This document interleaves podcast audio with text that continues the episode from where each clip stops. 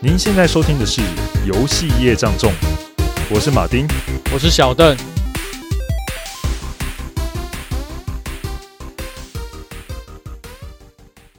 今天要来跟各位介绍一款非常热门的一个网络对战游戏，叫做《红彩六号》。不过在讲到这个游戏之前呢，我们可能要先来跟大家讲讲它是一个怎样的背景的一个过去。红彩六号呢，它是一个。跟寻常我们所知的 FPS 不太一样游戏。那一般 FPS 中呢，你可能玩家扮演的就是一位英雄角色嘛，那拿着一把冲锋枪，不知道干翻了几个德军的军营就对了。那在这个游戏中呢，其实相当的真实，你扮演的是一群对歹徒啊或恐怖分子进行攻坚的特警。在这之中呢，你没办法像那些英雄型的 FPS 角色一样，基本上就是一枪就被就可以把你给。击杀了哦，所以他反而要求你呢，需要进行步步为营的战术规划。他战术规划不是说就一个简单界面这样子哦，它是一个打开是一个很复杂的界面，然后一开始呢，你还要特别去制定你小队每一个成员要怎么进行，反正相当复杂就是了。不过也自然而然在那个时候吸引一批粉丝啦，而且他在初代的时候其实就已经有做了连线对战，那个时候是一九九八年。那这个连线对战呢，导致它相当的热门，跟让它给风行起来。而且像它，因为这种连线对战的模式啊，军事化型的这种战术对战模式，反而带动了一批 FPS 的兴起，像是 CS 啊、荣誉勋章等等的。不过呢，随着后来被育碧接手后，它的游戏又为了时代改良嘛，所以其实就越改，其实改得越来越简单跟单纯。虽然还是保有一些像战术规划的一些指令啊，但是已经相比起以前以前来，已经算是简化了非常多。但是简化之后呢，却被老玩家给诟病。所以它到后来呢，像是有一些现代战争啊，或者是说战地风云之类这种流行的 FPS 大行其道之后，它反而就处于一种不上不下的一种尴尬处境。这个红彩六号呢，突然在这几年间，突然它就已经。由黑翻红一样，成为世界上最流行的 FPS 对战游戏。关于它是怎么样崛起的呢？我们要来请小邓来为我们做一下介绍。好，对，那首先大家先记住，就是说这款游戏后来是由 Ubisoft 接了，而且他们居然要做的是什么多人连线游戏。大家都大家都知道，就是 Ubisoft 的那个伺服器都是用马铃薯做的嘛，对，所以一定是非常的恐怖的。那在他们就是接手这个 IP 之后，他们其实是想要往这个次世代去做挑战的，因为接下来的后后二零一一年之后，其实 FPS 游戏基本上席席卷整个这个游电玩游戏市场嘛，所以他们也想跟你这个脚步进入这个开发，但是其实他们的技术力还没跟上，这游戏引擎太过陈旧了。再来就是说，领导层的他们的那个策略啊，呃，可能朝令夕改啊，然后非常阻碍这个开发的进度。以至于呢，这个游戏的质量也尽不尽人意，一直难产，所以他们到最后干脆就直接怎么样弃坑，直接解散团队，然后留下就是核心的二十五人小组，再重新进行这个新的专案的这个探索跟提案。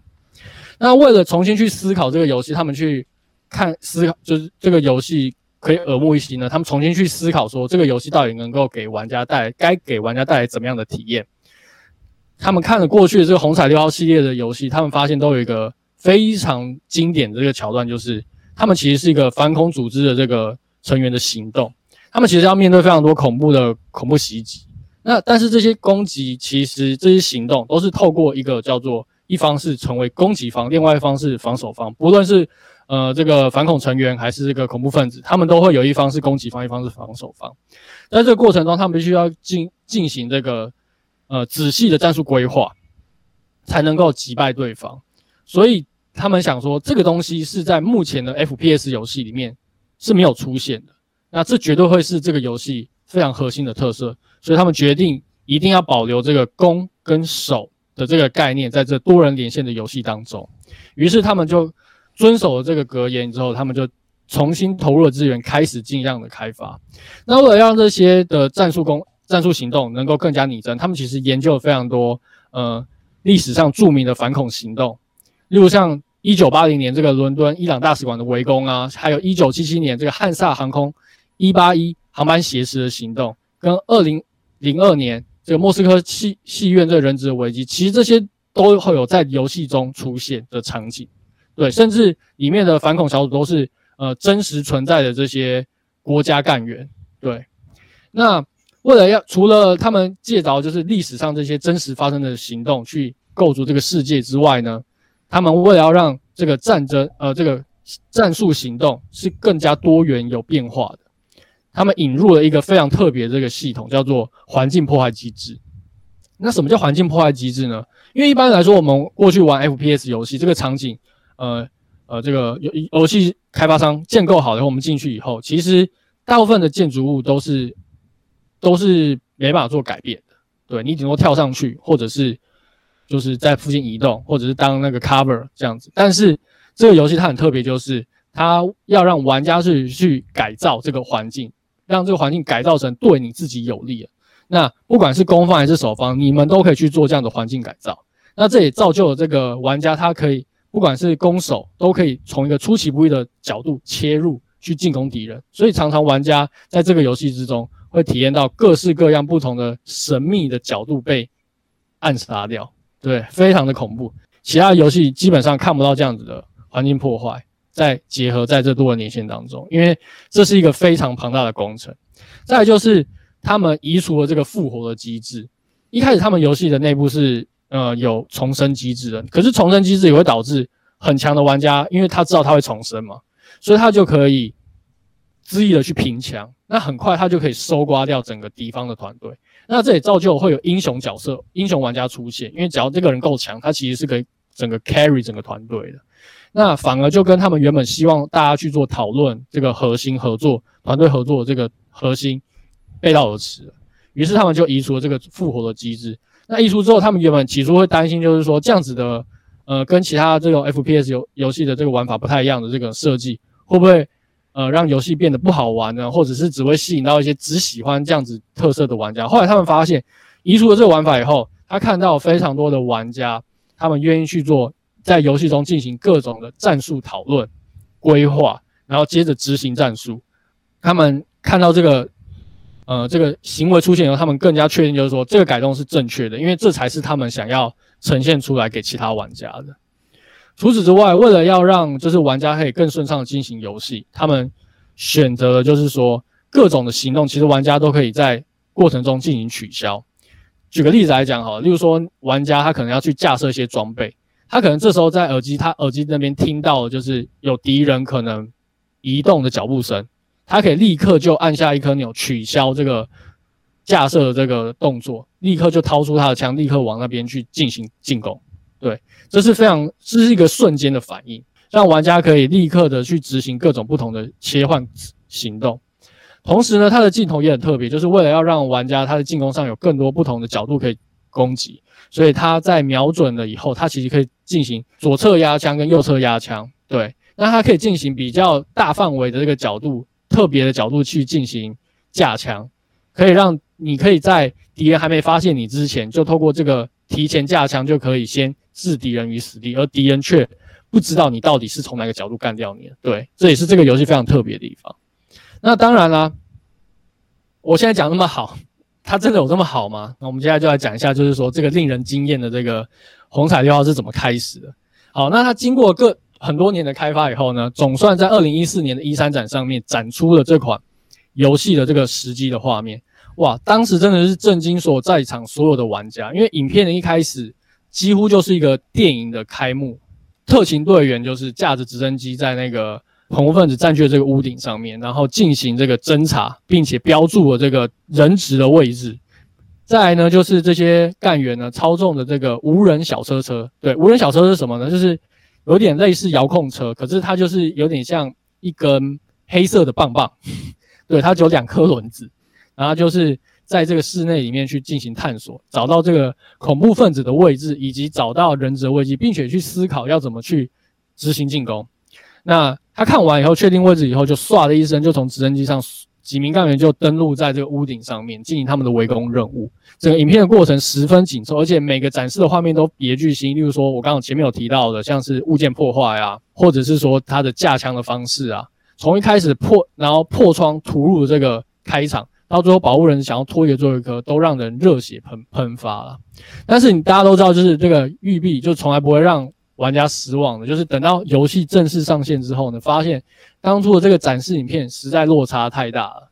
对，不管不管是这个游戏的细节呢，还是游戏的品质，都跟当时展示的这个画面相距十万八千里啊，这让非常多玩一开始就掏钱的这个玩家非常失望。那这边真的不得不说，就是育碧他们在做这个游戏的预告片的时候，真的是非常的厉害。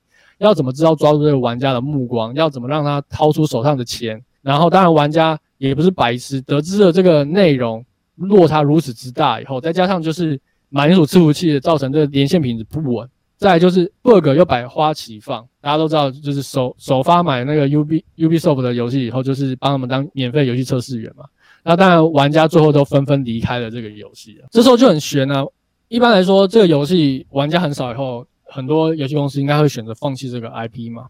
对，就是想说，那我们赶快去开发下一款游戏。可是也不知道为什么，就是也许就是 Ubisoft 他们良心发现嘛，或者是他们哪个大佬发现，就是个致富密码。虽然说这个红彩六号它在那个上市之后呢，曾经这成绩真的非常的差，但是他们还是持续的推出新的赛季，推出新的内容。对，努力的修，奋力的修，就是他们努力的把这个 bug 想要修完，但是每修一个 bug 就出新的 bug，但是他们始终都不愿意去放弃这个红彩六号，这实在让我觉得非常的意外。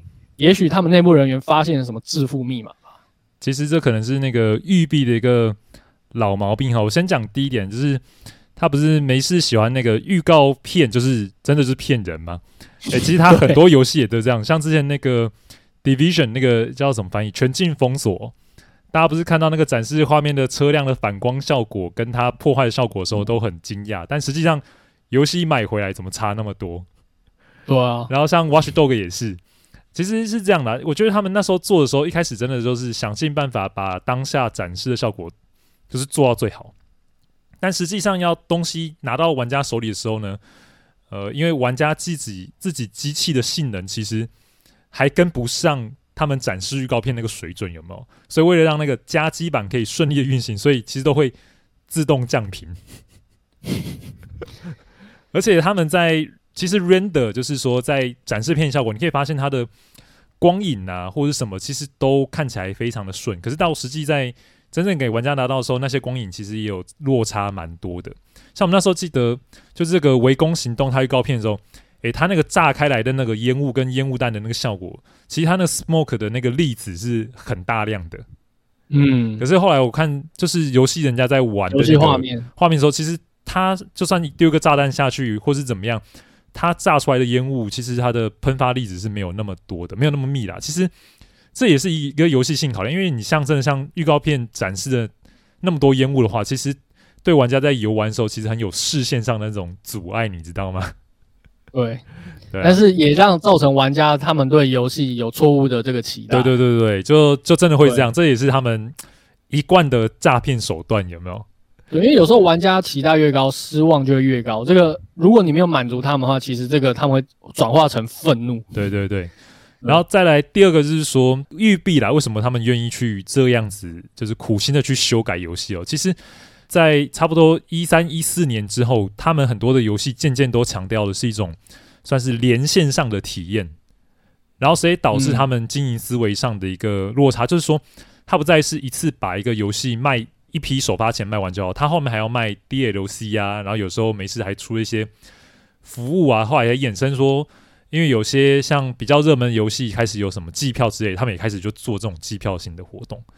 对，嗯，这可以有一个经验例子可以分享一下，就是他们在这款就是《围攻行动》出之前前一年呐、啊，有一款游戏发售，他们叫《发快 Four》。那发快《4》呢，其实在当时在首发的时候，其实评价没有很好，大家也说这个游戏就有点平淡无奇这样子。而且我看那个维基上百科上资料，他说英国首发时只有七点六万套，太惨了吧？对，但是他经过就是。呃，一直不断尝试的更新哦，所以让这个游戏长卖。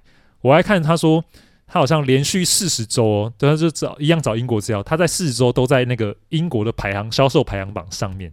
四十周连续长，连续四十周都在销售排行榜上面，那很强哎，那很强哎。然后他最后在游戏二零一六年的时候，到他第三第三个更新，那时候差不多暑假的时候，他这时候全球的注册的玩家其实已经超过一千万了。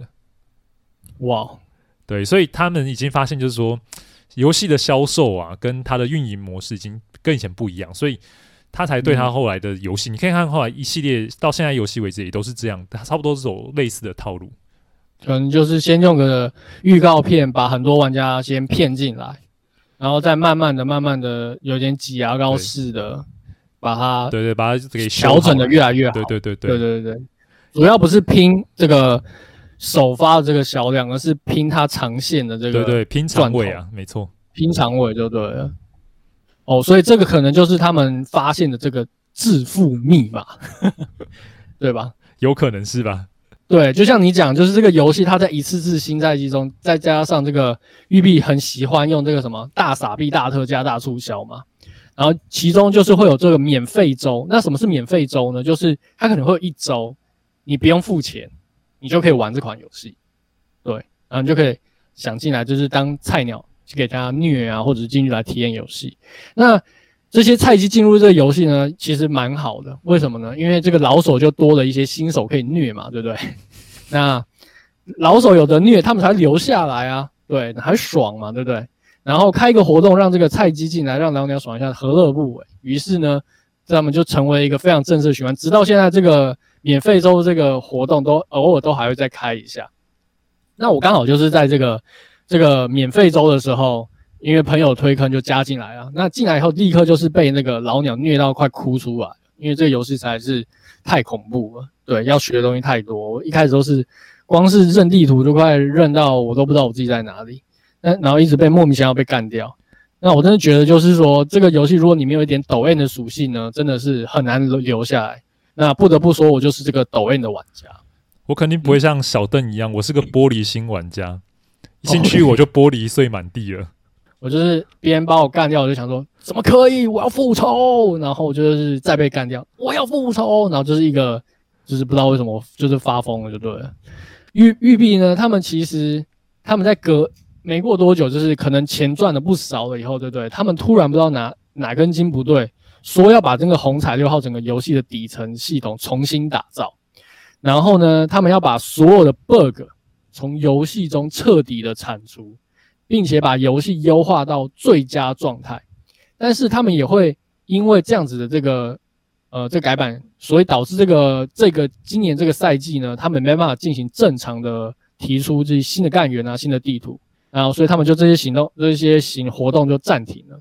但是他们也保证玩家就是他们一定会把这游戏变得很好，对，变得更好玩。那这个行动我们就是称它叫做这个 Operation Health，就是健康行动。那这个年度的改版是因为容量实在太大了，对，所以必须被迫去牺牲掉一些新干员跟地图的出现。那我当时也是有买这个年年票的。那听到这就是说，哎，明年居然会有这个行动，一开始我是有点抗拒，就想说，哎，少了很多东西，这样子买起来好像不划算。可是就觉得说，哎，这个团队他们愿意去把这个游戏重新翻修，然后把它变得更好，哎，义不容辞，我立刻就再立刻续约了，就是下一个年度的这个。这个战斗通行证立刻就支持一下他们，诶，所以有了你的支持之后，那个育碧就把这个游戏给医活了吗？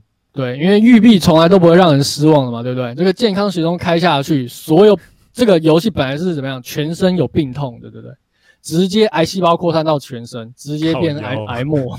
对，因为本来原本我们玩的那个 bug 还没修好，然后这个 bug 就好像。就很像那个病毒一样，新冠肺炎一样，就是直接在这个游戏中爆开来，游戏呢直接变成残废。那段时间游戏体验，我真的可以说是这个生不如死，像炼狱一样。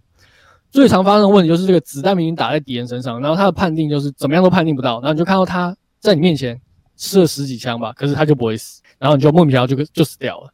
或者呢，就是你跟朋友连线打 rank 打得好好的，然后可能就快赢喽，就快赢了，然后突然就宕机，好，所有人都跳掉，然后那一场就扣分。你知道我们那时候打 rank 排一场，大概要等了十分钟，甚至最久会排到一个小时。好不容易排到一场 rank，然后就掉分，那是超级不爽的。我那时候直接怒到，就是差一下把那个游戏光碟当飞盘直接丢出去我家门口。我甚至跟我朋友夸一下，我说这这游戏我再也不会玩了。就是只如果这个游世界上只剩下育碧这个游戏可以玩的话，我宁可无聊死，我再也不去碰它。小当五十收，可以，好，当时我真的五十给你，真是超怒的。但是隔年这个健康行动结束以后，对不对？哎，非常意外哦，就是这个手术结束了以后，这个病人竟然还活着。我原本以为就是他会直接就死掉了，哎，于是呢，我又很真香真香的，就是重新又安装这个游戏，然后开始这个复健行动了。那一直到最近，就是因为这个工作太忙，再加上就是跟朋友也很难这样子聚在一起一起连 R 六于是我才弃坑了。但是我还是会一直关注这个游戏的动态消息，因为因为它里面的一些新干员啊，其实对我来说都是非常的有趣的。那而且就是最近红彩六号的开发团队又做了非常多大大小小这个改版，提升非常多以前没有做到这游戏的操作细节，也让游戏变得非常的亲民。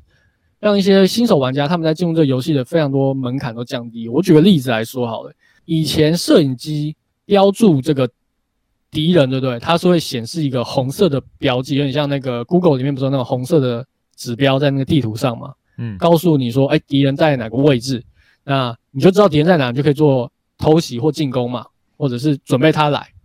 但是通常呢，我们在玩游戏的时候绝对不会这么做，为什么呢？因为你只要标注了敌人，敌人也知道你标注了他，就等于是他也知道你的他的行动暴露了。那你们还会用这个功能吗？对，所以就变成说玩家不会用这个功能啊，很奇怪，对不对？很奇怪啊，很奇怪。那那你不标注呢？你的队友又不知道这个敌人到底在哪，就是你看到，可是你你你又不能透过这系统标注去告诉你的队友，所以呢，你就必须要去开麦。然后透过沟通的方式去告诉你的队友，呃，他可能在你的左边。然后这时候你就要去想，因为你的如果你是那种空间白痴了，你就完全不知道怎么去描述，就是呃，他在对面的建筑物的楼梯的正上方二楼，然后红色的那个房间里面的哪个位置？你你这样听了以后，你最好是知道他在讲。听起来好白痴哦。对，就是你为了就是有点你绕非常大的路去解释一件你要传达的事情，可是。这也很有趣，就是会指挥的这个队友之间，对不对？他们的合作沟通就会非常的顺畅。那新手玩家他们根本连地图都搞不清楚，他们怎么去做沟通？那你要怎么去做沟通？这个游戏太重视沟通了，然后你又把这个沟通的这个方式又因为游戏的方式，游戏它没办法提示玩家这个部分而被消除了，于是。新团队他就直接把这个标注的这个功能，对不对？把它隐藏起来。玩家他可以进行标注，他可以进行两种系统的标注，一个是摄影机标注，摄影机标注是他也是可以去标注这个敌人，然后另外就是队友可以直接点那个地方大概的方向，告诉你说在哪边。可是这个标注是呃敌人看不到的，这里大大的加速就是说玩家其实不需要透过语音就可以进行非常快速的沟通。好，我刚讲那么多，其实就要讲一件事情，就是这个游戏变得对新玩家非常的友善。好了，他们至少把这个功能的方式做对了。对对对，你刚刚听起来就觉得说，这个做这个功能到底目目的在哪里？为什么侦查别人呢还要被敌人发现？对啊，很妙，对不对？对吧？可是那时候这个功能我们玩了大概两三年吧，可能三四年都有这个功能都保留，一直到最近就是二零二一年的时候才进行改版改改掉。哦，那真的才刚改而已，诶，那刚改没多久，但是也有非常多的老玩家对此感到不满了。这个我就不不聊，就是还是会有守旧厨的存在啦，对啊。那它作为就是这个史上最成功的这个电子竞技游戏之一呢，可尽可说是苦尽甘来啊。就是说他们也也花了非常多苦心去进行持续的改版，让游戏变得更好玩。那这款游戏呢，也是我第一个购买这个战斗通行证的这个多人联系游戏，就是。因为我发现，就是这个游戏，他们真的很用心的在进行优化。虽然说不是这么的尽善尽美，可是在这个跟他一起玩的过程中，你会发现说他们的创意啊，或者是想要这游戏变好的这个心，你可以感受得到。那虽然说健康行动那一年的给我的体验非常的地狱，我甚至那年几乎没什么在玩啊，因为实在是太恐怖了，对，根本没办法玩游戏。但是隔年我还是立刻续约了战斗通行证，没有别的原因，就是因为我觉得这个团队真的很赞，你要用金钱去支持他们。就是虽然说骂归骂，但是我还是非常喜欢这个游戏。哇，那看来小邓真的非常喜欢这个游戏。我就玩过老的红彩六号，就是我刚才前前面讲的是你要事先规划战术版，帮帮那个你的 AI 队友规划行动那一种，超级难的。那时候记得第一关哦，遇到敌人，然后因为你看那个战术规划界面的时候，整个就傻眼，不会用嘛。而且那个时候、嗯、我又又是小时候嘛，看到那个英文界面完全看不懂在讲什么，每次都跳过战术界面。但是跳过战术界面，直接进到那种行动阶段的时候呢，你就会发现你的 AI 非常的蠢，然后没事就被那个敌人歹徒啊，就是一枪一枪的毙掉，真的就是一枪一个，就像下水饺一样就毙掉了，有没有？然后非常困难，我到现在我就反正之前那时候玩，我连第一关都没有过就弃坑了，可以感受得到。对对，因为如果他那个 AI 太强的话，你也不需要去规划。真的啊，可是不过听你说到现在的这个新的这种对战型的战术 FPS，已经跟那时候已经差落差非常大了。那要不要来跟大家介绍一下这款游戏主打的是在玩什么呢？对，它这个游戏其实核心其实自始至终都没有改变，就是攻坚跟防守。对，相信非常多听众应该可能没有玩过红彩六号，因为毕竟我必须要讲，就是说射击游戏不是说人人都喜欢，因为它的反应很快，它的那个挫折感很重，而且人到一定的年纪，像我就是这个反应视觉一定会渐渐衰弱的。我就是有飞蚊症嘛，所以我常常就是在玩游戏的时候，你要看那个画面有没有，对不对？会莫名其妙闪过一个东西，你以为是敌人，可是那个其实不存在的，你就会自己被自己吓到。对那如果你是曾经接触过射击游戏的玩家呢？我跟你说，这款这是一款你跟你之前玩过所有所有的这个射击游戏都不一样的游戏。对，这是一款可以不用拼枪法就可以把敌人干掉的射击游戏。对，你听起来很奇怪，对不对？严格说起来，这是一款拼智力的策略游戏。哦，怎么说呢？首先，这款游戏呢，它一定是发生在这个室内的场景，因为有些射击游戏它可能是开放式嘛，是一个室室外环境，但是这游戏它设定就是它所有都是。发生在室内的场景，所以一定会有一个防守方跟一个进攻方。那每一方呢，都会有五名的干员可以进行选择。那它的故事背景其实就是说，呃，各国的这个特殊的干员，他们其实需要训练嘛。那他们就是一个模拟的场景，让两两边负责一方担任攻势攻击方，一一方担任防守方，然后来彼此训练彼此的这个干员。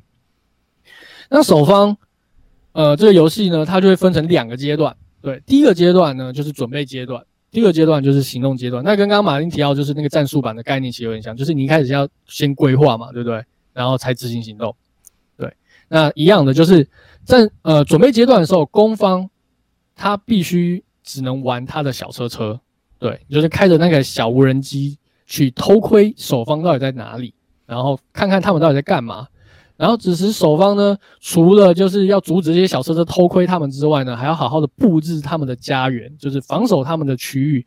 怎么让这个墙变厚呢？或者是，呃，弄一些枪眼啊，或者是放一些铁丝网，在他们移动的时候可以发出噪音，你可以提早知道他们进来这个室内，甚至可以藏在一些出其不意的地方，放一些致命的陷阱。最贼就是会有一些，呃，非常。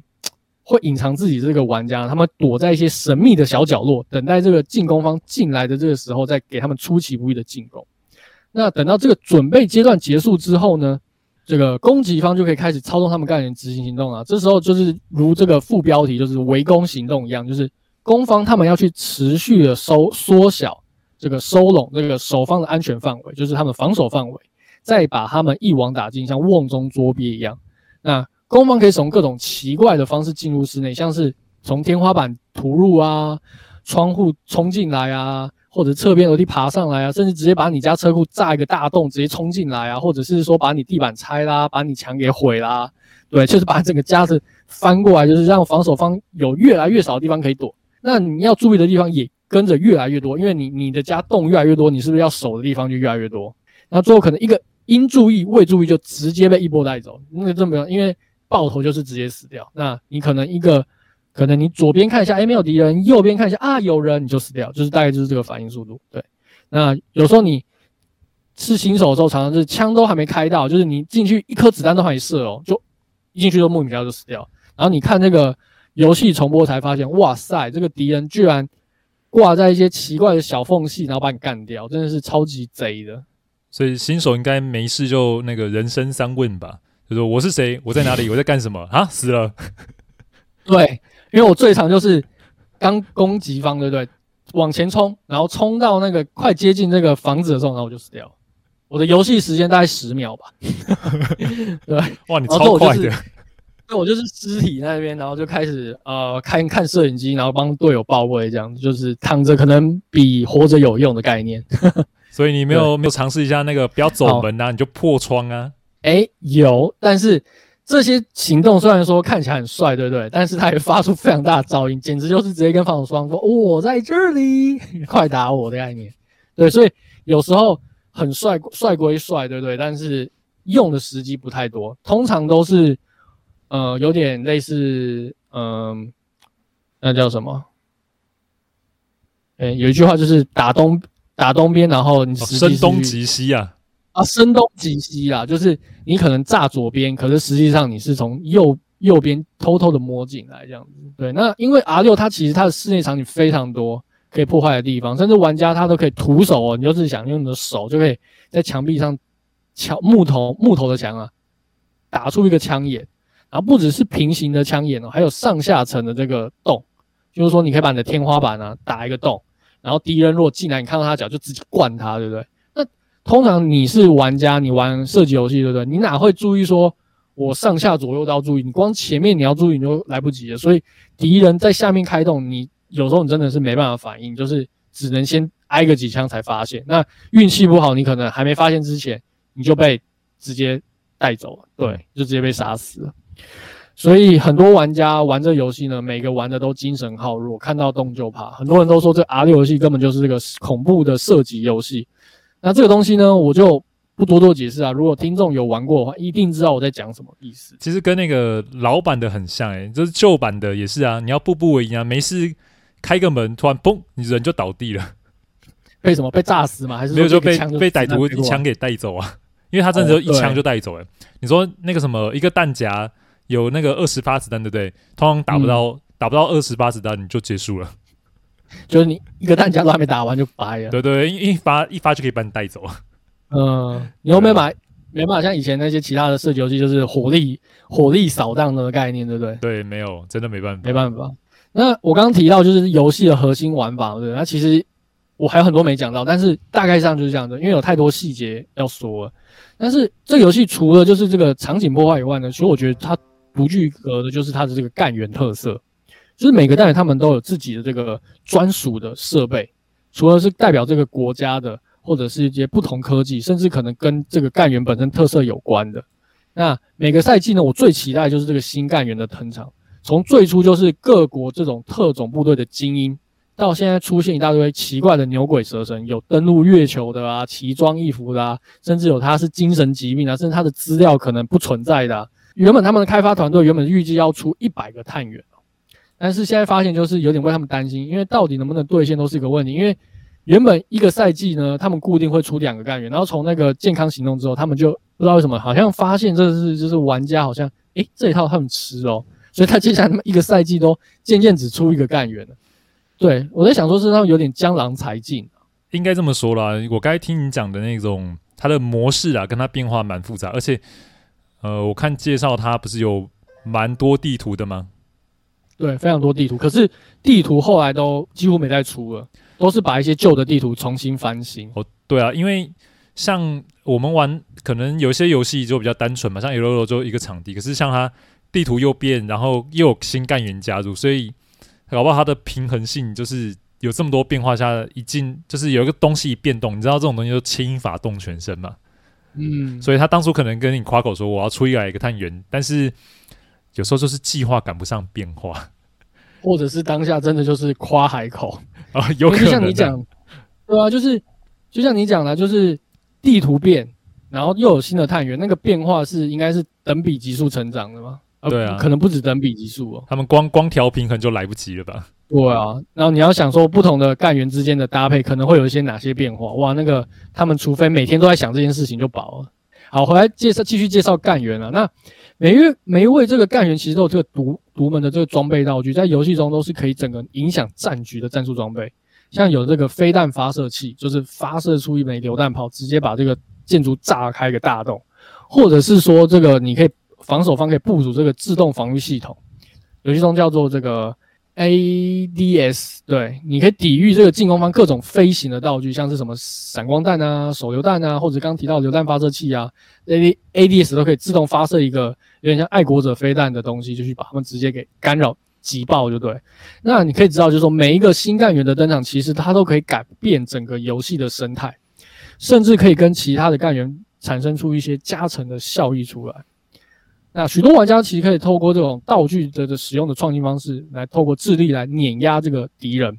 例如说，像这个防守方的女武神，她出现，她可以投掷一种球形的摄影机，在所有的场景中，你可以投掷到室外，你可以投掷到室内，它可以附着在各种物体上，同时之间它可以进行三百六十五度完全无死角的这个环绕就对了。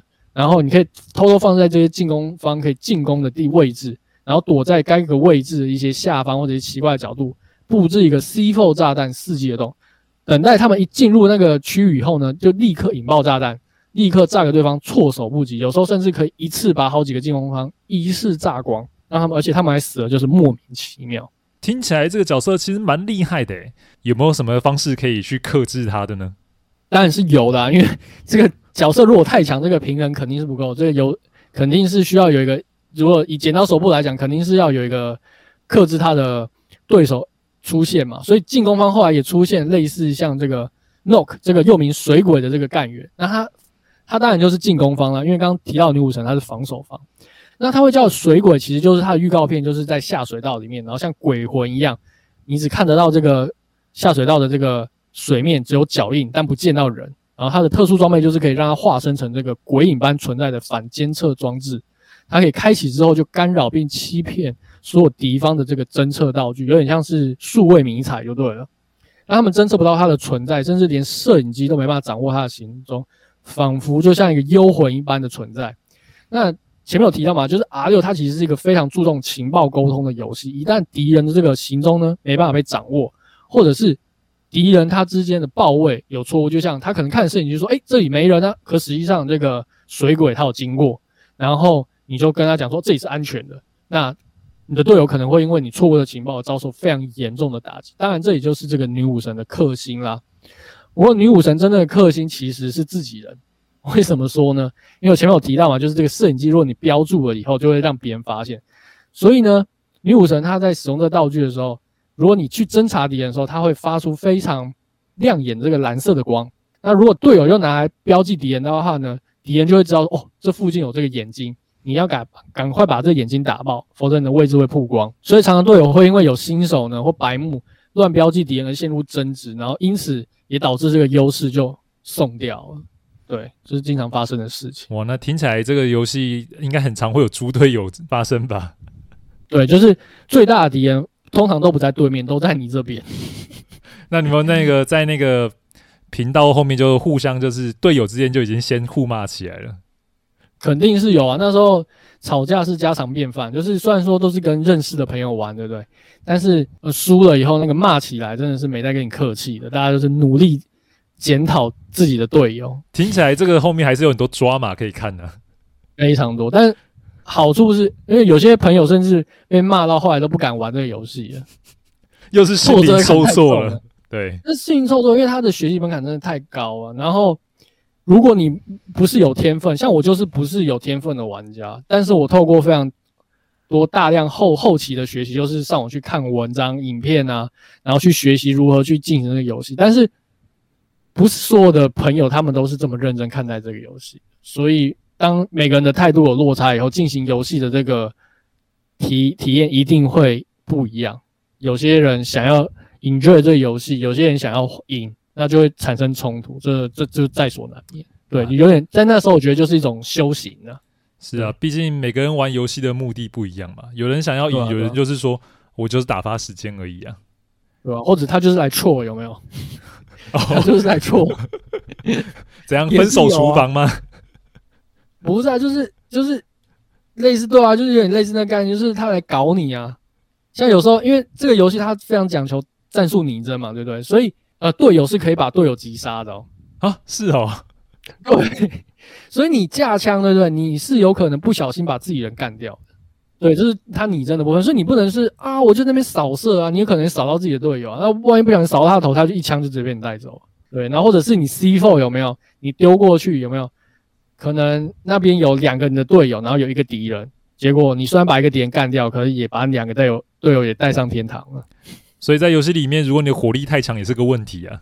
也是啊，有时候你不得不去限制你的火力。啊，那你在玩这个游戏有没有一些那个比较难忘的体验呢？嗯，我现在想起来的，应该就是一名探员啊。这个探员，呃，这个干员啊，这个干员对我来说非常的这个记忆深刻。他也是我非常喜欢的干员之一，他叫做 Frost，他是一名加拿大的这个防守方干员。对，然后他的他的特殊武器是叫做迎宾毯。那什么叫迎宾毯？就是欢迎欢迎光临啊，就是我们如果走到别人家那个有没有？那个家门口通常都会有个 welcome 的这个毯子，就是告诉你说，哎，这是我家，我欢迎你来。那它的概念就是讲，就是欢迎来我家的概念。因为防守方就是守在一个家里面嘛，对不对？那实际上它的功能就是一个大型的这个捕兽陷阱，就是你如果踏上这迎宾毯以后，它就弹起来一个大大的捕兽夹，把你脚给夹住，对，你就无法挣脱。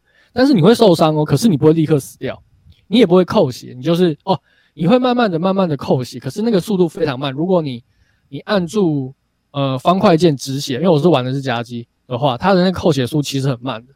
那这时候你就要等待别人来救你，就是你的队友，你的队友就可以帮助你把这个陷阱给怎么样拆开，然后你就可以挣脱这个陷阱，重新进行游戏。那你可以想象哦，这是这个，就是我们一般家外家门口这个非常大的这个迎宾毯嘛，对不对？然后它那么大，然后它又很黑，然后放在这个游戏中，到底哪个白痴可以踩到？根本踩夹不到人啊！一开始大家都想说，这个东西怎么会有人会夹到呢？那个人的眼睛是瞎吗？还是智商有问题？哎、欸，你你这么说啊，肯定就一定会有人会夹到。哎、欸，其实我有看一个那个直播组的影片吧，它叫做那个 Erasable Ninja，、嗯、然后他都会拍那个 COD 或者是那个 PUBG 的影片。他通常怎么样的？Uh. 就是他是喜欢穿着一身黑哦，然后他在那个 COD 里面就会。他不是就是有分以前玩像 CS 那样，就是一方要放炸弹，然后你的另外一方就要去把炸弹给解除掉嘛。对对对。他有这样的模式哦，然后他常常就会在那个一个角落就站在那边等哦，然后完全不动哦，然后一堆人冲进去，然后那边放放炸弹什么的，然后完全人没有人看到他，然后大家放放炸弹之后就不会看自己后面了，他就趁那个放炸弹的时候跑去那个后面蹲点，然后炸弹一丢下去，然后他就起来把炸弹给解决掉。然后一解除掉，他就胜利了嘛。旁边人都会讲 “What？到底发生什么事情？”然后明明他就在那边，然后一群人进来，没有半个人看到他。他真的很会躲，而且真的是 Ninja，就是整个融入环境。然后他的影片都是这种，然后让你看到真的就说，到底有没有那么蠢，就站在那边，都居然没看到。对，这也就是为什么这个 Frost 这个他的这个迎宾毯会叫做智力检测器。就像刚刚马丁提到，就是说。明明那个东西就在那边，为什么你还是可以被夹到？简直就是一种羞辱那个敌人的这个智力的这个工具啊！就是你会被夹到，你是不是有病啊？还是你智商有问题？就是他会，他没有他的游戏那个道具说明没有这样说，可是每个被夹到的玩家，包含我，我也有被夹到过。你当下都会有一种天啊，我是智障吗？为什么会夹到？对，这种伤害不只是这个。那个干员他的那个生命值会下降的这个物理性上面的伤害哦，更是玩家这个心理上面的折磨。你要想想，就是说你被夹到之后呢，你的角色他其实在原地哀嚎，就是他等待你的这个队员来救你嘛，对不对？那这个队员就是看着你这个小八七啊，居然被这个这么明显的这个夹子夹到，对，然后过来救你，简直你看着他救你这个眼神，简直是简直是这个二度伤害，有没有？那这时候有趣的事情来啊。这道这个道具呢，它其实是一个捕兽夹的概念哦，但是它其实它要捕获的这个对象，其实不是那个被夹子夹到的那个人，而是这个要来救他这个小八救这个小八七的那个人，这个队友。那因为你要帮这个困住的队友挣脱嘛，你必须要花时间操作这个陷阱，把它拆开来。这时候呢，你就可以透过他在操作这个过程，这个演演示的过程呢。我就会拿着枪在旁边进行一个一石二鸟的攻击，就是把救他的人先干掉，然后再把这个陷阱中的这个人也收掉。那有时候呢，可能还有其他的敌人呢，那你就会继续留着这个小八七在场上，然后等他其他的队友来继续救他的时候，你再躲起来，再等待下一个猎物再把他干掉。对，就是听的就是非常的卑鄙，非常讨厌。而且我从头到尾都没有去跟这个敌人去拼枪，因为我前面讲到嘛，这是个拼智力的游戏，就是设置好陷阱之后呢，等这个猎人猎物上钩，然后你只要把陷阱放在各种敌人难以察觉到的位置就好了。例如说像是窗户下方啊，或者是楼梯的最上方啊。因为刚刚马马丁有说到嘛，就是说我们进攻方他是可可以就是有点类似突突破这个窗户进来，那个很帅，对不对？那你一进来以后，基本上你没有时间去反应你窗户底下的东西，常常你一飞进来，一下来第一刻，如果有个夹子，你就是啪咔就被夹住了。所以有些很帅的形容，但是后来都大家都不会用，因为实在是风险太高了。对，帅总是会有代价的嘛。那有时候你进来的时候呢，敌人嗯进入这个室内的时候，通常你都会先进。察觉就是平行的环境，你先确定，诶，左边的角落有没有敌人，前面角落有没有敌人，你就注意的都是远方有没有。有时候你就会因为这样子，你在架枪的过程中，你会比较忘记就是正前方底下的比较矮的地方，所以常常就在走走走过程中，你就被这个楼梯最上方的这个夹子给夹到，因为你都看比较高的地方嘛，所以低的地方你反而就没有注意到，所以敌人要他关注的东西就会更多。对，可是。人能够接受资讯其实还是有限的，所以还是会有忽略的死角。对，然后你就会玩这个 Frost 呢，你就会看着这些敌人呢，他们上钩就是中陷阱，然后你会想象这些他们被队友嘲笑啊，然后因为队友因为要救他，然后被我击杀，然后就很讨厌这个这个被夹到这个小八七啊，然后可能他们内部就开始吵架啊，因为你知道这个游戏它可以打队友嘛，就是说他可能就是啊你怎么白痴，然后就把你干掉，那队友可能就。怀恨在心，又反过来又把那个杀他的人就在杀，然后两边那边吵架，然后之后可能一方就跳 game，然后有一方那个一跳 game 以后呢，有些人觉得啊人数落差有没有，赶快就跳 game，然后瞬间只剩下我们五打二就可以因此来一场 easy win。那这个这个就是这个游戏这个探员这个醍醐味啦。哎，对了，被夹到那个小巴西是完全都不能动吗？他完全不能动，他就只能那边 哎呦我的脚好疼啊，就大概是这样的，连开枪都不行哦，不行。哇，他就只能赶快打字说：“快来救我，快来救我！”就大概就是这样。搞不好很多人都说，这个旁边一定有人会那边偷窥枪，所以都不去救他吧？对，有你就然后呢，这就会引导到下一个剧本啊，就是你不去救这个队友，对不对？然后那个队友就说：“你为什么刚刚不救我？明明就没有人啊！”他说：“我不知道啊。”然后呢，就是然后他们就可能就会吵架。对，就就这就是电外的没义气。对，没义气啊！啊，为什么不来救我？我还活着啊！啊，我如果我被救起来，我搞不好还可以帮忙杀人啊！你怎么不来救我？然后就开始吵架。嗯，这个游戏听起来就是非常有趣啦，也难怪它现在很受欢迎。哎，不过他其实就像你说的，他要了解他的那种墙壁场景破坏的概念呐、啊，还再加上队员不同能力，其实要了解这些还蛮复杂。他的学习曲曲线肯定不低啊。非常的高，而且非常的复杂，非常的不顺畅。我记得我花了大概，一般来说，它游戏里面还有等级嘛，对不对？很多玩家都说这个游戏前五十级是新手，然后到一百级以后才开始进入中手。你要过五十级要多少？要多久时间？多时间吗？对啊，这个我忘记，可是很久很久很久，因为你要升级，你要赢哦，你赢才会升级，经验值比较多。对，所以他那个学习成本非常高，而且好在我那时候是跟朋友一起玩的，所以大家一起死，其实互相就传授对方技巧。可是你要想象，就是说现在很多新手玩家，他们可能是一个人进入游戏，没有任何人可以教他们，这其实很难留下来，因为那个他要学的东西太多了，包含每个不同的探员，他可能哇。他好不容易才知道一个探员的功能，然后可以做多少事情之后，他立刻就发现新的探员又有新的能力，对，那很难去应付所有的面向。你很，而且你没办法说，呃，我就是主要就是玩一个干员，然后我就不管其他干员到底在干嘛，没办法，因为你有队友，你有敌人，你要去了解他们可以做什么，不能做什么，你要怎么去配合他们，支援他们，你都必要必须要去学，而且。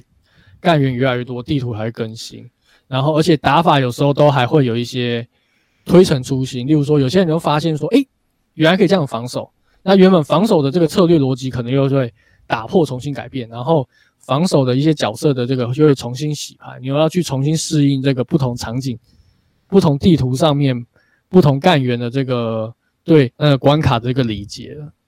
我不好意思，我讲太复杂，但是真的就是这么复杂。对，那个，所以就会像我一样啊，玻璃心，接触到这个游戏就哭着就出来了。嗯、下载这个游戏时间比你玩游戏时间还要长。对，真的，真的是有可能发生的。那这个东西，我觉得应该还是可以解决的吧？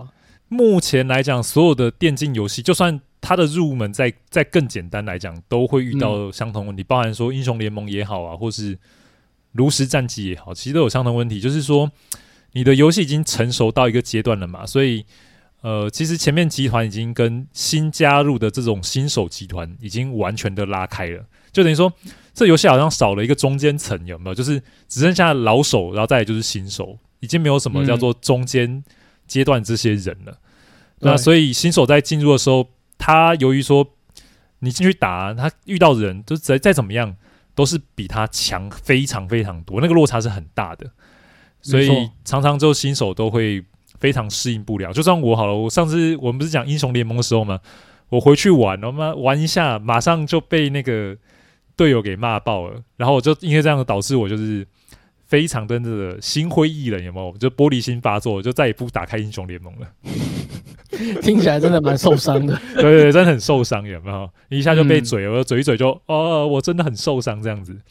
对啊，所以其实可是我在想啊，未来其实是有办法解决这个问题。现在这种技术其实已经慢慢出来，就是所谓的 AI 技术。哦。就是这个 AI 不是说，就像我们游戏玩游戏中，就是设计师帮你规划好有脚本或是程式写好的 AI，这种 AI 是说它比较像现现在这种，就是它会自主学习型的 AI。嗯。那最主要目的就是说，它可以让这种新新手玩家持续保持说有一个高出他能力一点点的人，高出他能力一点点的人啊，让他有一个目标可以前进。然后他只要克服之后，这些 AI 也会陪着他成长，就慢慢的一路一路让他从过度从这种新手啊，一路转向到那个中手，甚至比较老手阶段，才他可以才可以有办法去说融入这些领先集团的里面，有点像 AI 教练，对，就 AI 教练这样子，对对对，哎呀、嗯，啊、他会因因因应你目前的这个实力跟等级，然后来。呃，模拟出一个适合你的队友来陪你成长，这样子。对对对对对，我觉得这个是未来会出现的。要不然，现在很多这种就算是很长青型的这种电竞类型游戏，其实都会遇到相同的问题。这种多人连线游戏都会啊。对对对，新手真的都很难加入，而且发展的这个时间越长，它那个学习的成本只会越来越垫高。对对，因为游戏化也会越变越复杂。希望未来可以解决，我觉得这个听起来是一个蛮好来历的。